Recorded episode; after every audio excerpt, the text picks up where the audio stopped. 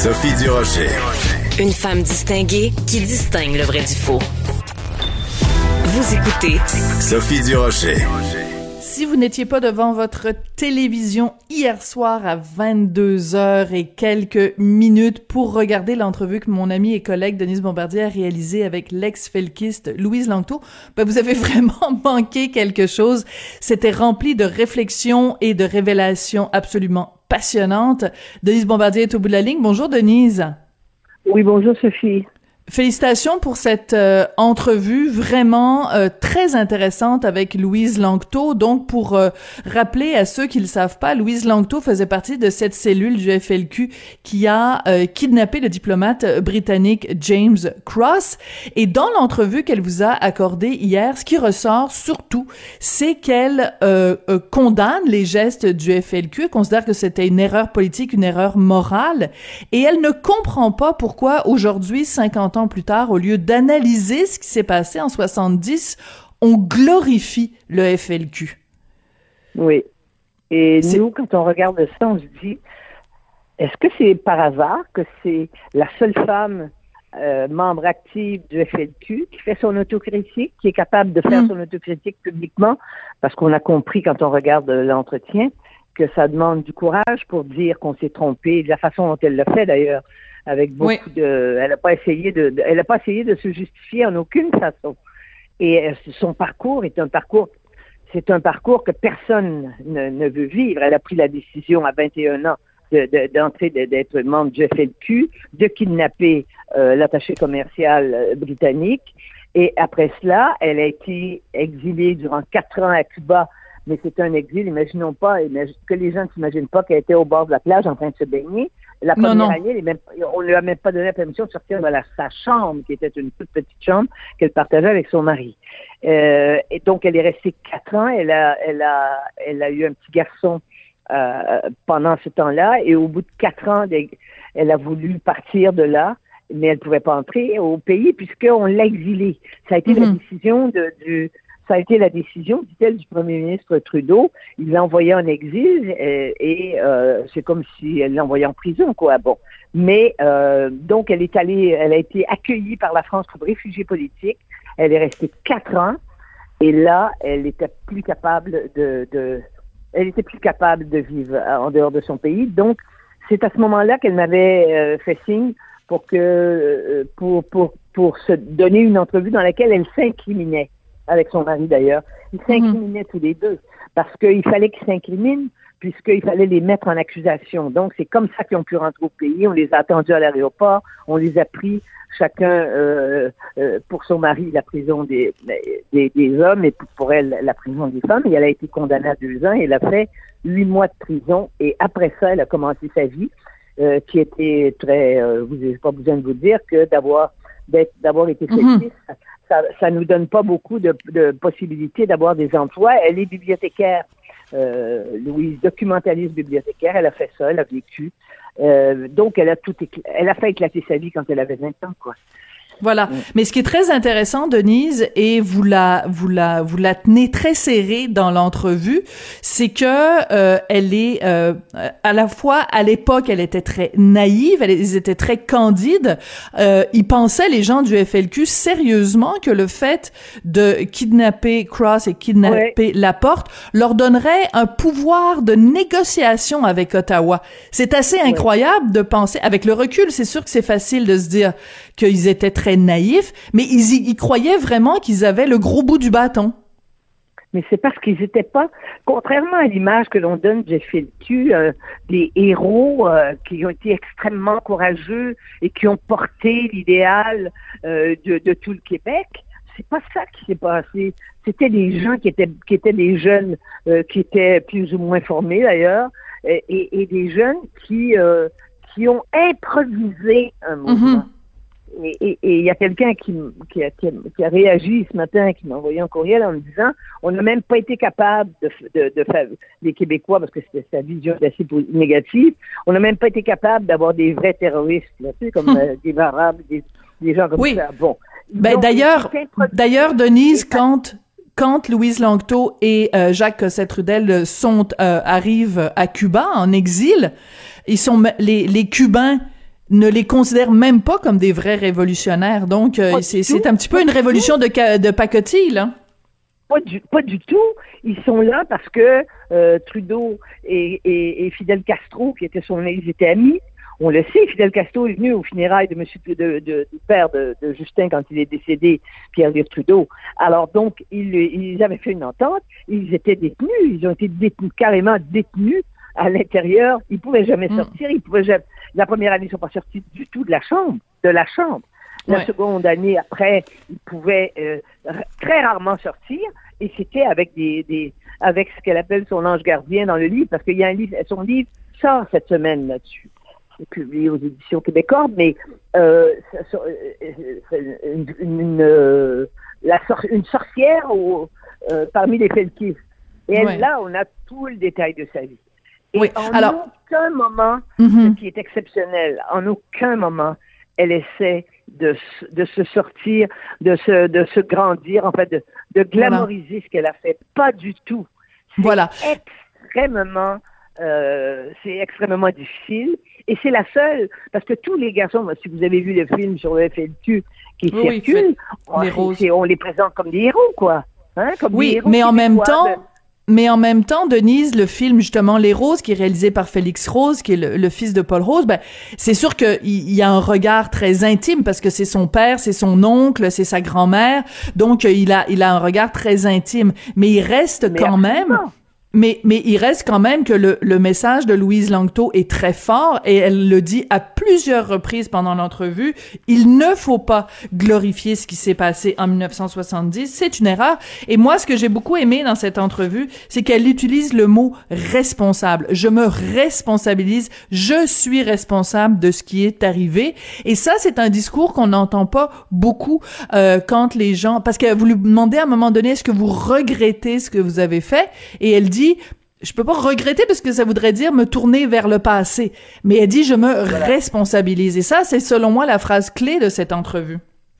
Et, mais elle dit aussi un autre, un autre moment très important à la fin. Elle dit moi je crois à la démocratie, mais la démocratie ça prend de la patience. Oui. C'est lent la démocratie. Je ne crois plus à toutes ces à toutes ces, ces, ces, ces tentations de violence parce qu'elle l'a vécu elle-même. Elle a, elle a vécu.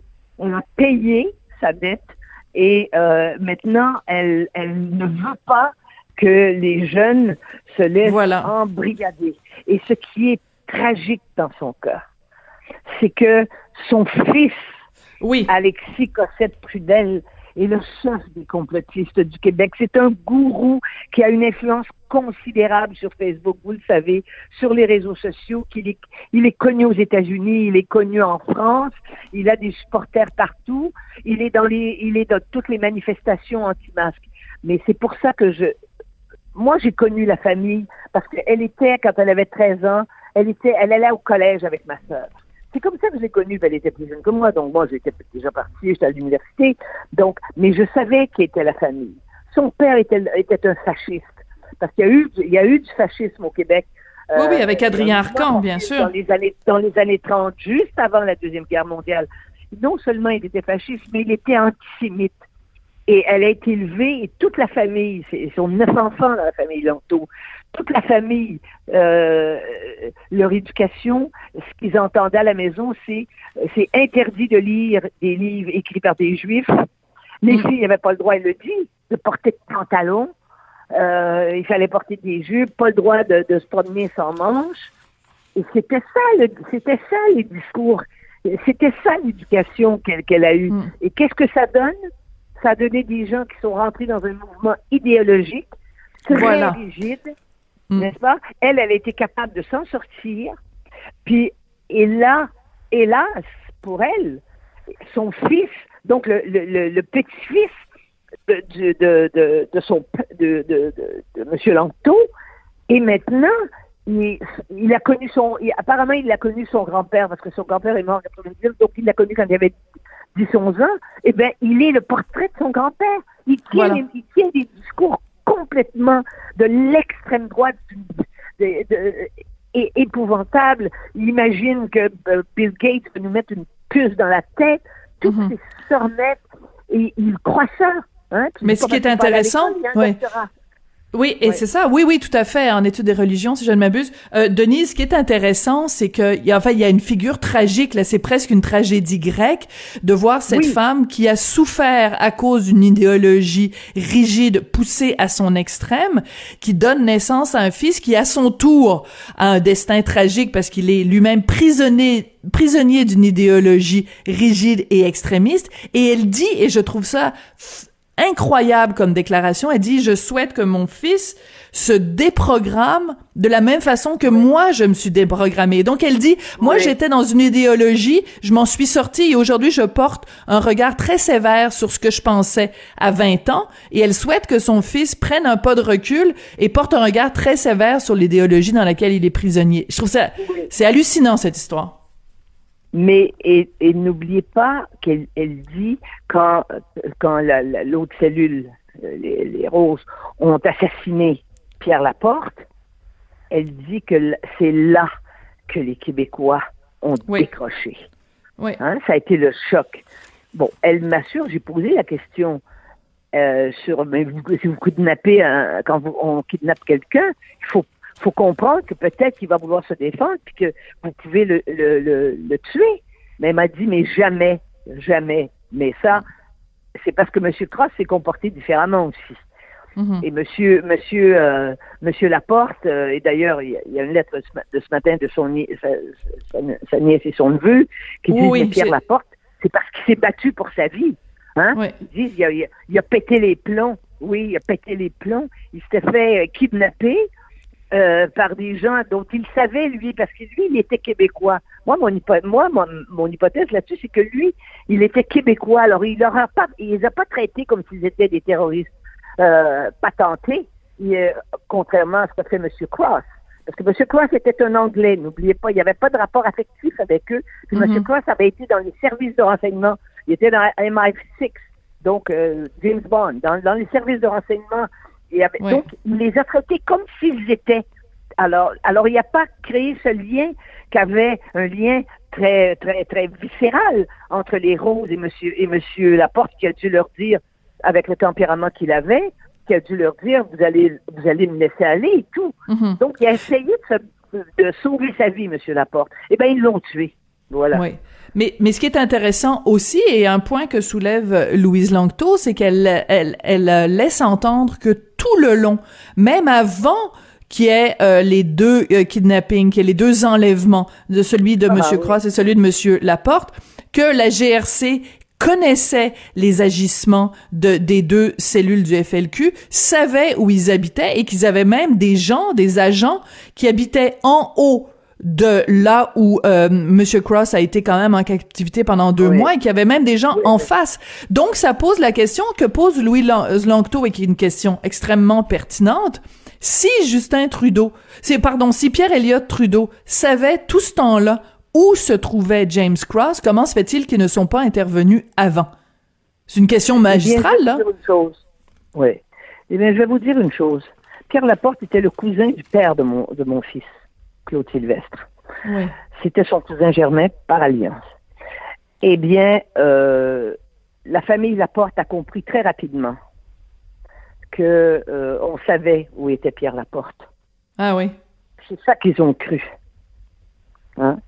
Et c'est ce qu'on peut dire, ce qu'on peut émettre. Évidemment, on peut émettre une hypothèse, mais moi je crois cela, c'est que le gouvernement du Québec et le gouvernement du Canada, donc messieurs Bourassa, et, euh, et Trudeau ont laissé aller hmm. Pierre Laporte.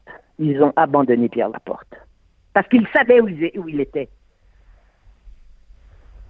Donc, c'est terrible. Excusez-moi, vous dites ça, vous dites ça, Denis, j'ai des frissons dans le dos.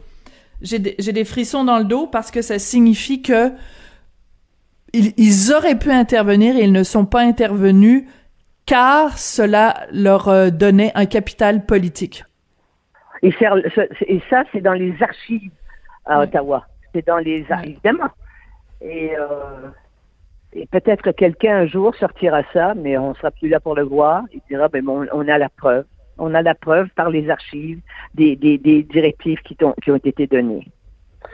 Mais ceci dit, euh, Monsieur Trudeau Pierre Elliott Trudeau, avec sa loi ses mesures de guerre, ce qu'il voulait, c'est évidemment euh, détruire euh, le détruire le PQ, le, mouvement souverainiste, oui. Hein, et, et puis et puis et puis euh, démolir son qui n'était pas son ami, hein, démolir René Lévesque. Oui. Et en fait, si on pousse la réflexion plus loin, Denise, si on pousse le machiavélisme jusqu'au bout, Justin Trudeau, euh, je vais finir par le dire, Pierre Elliott Trudeau veut mettre la hache dans le mouvement souverainiste et couper l'herbe sous le pied euh, de, de, de, du PQ, des, des indépendantistes.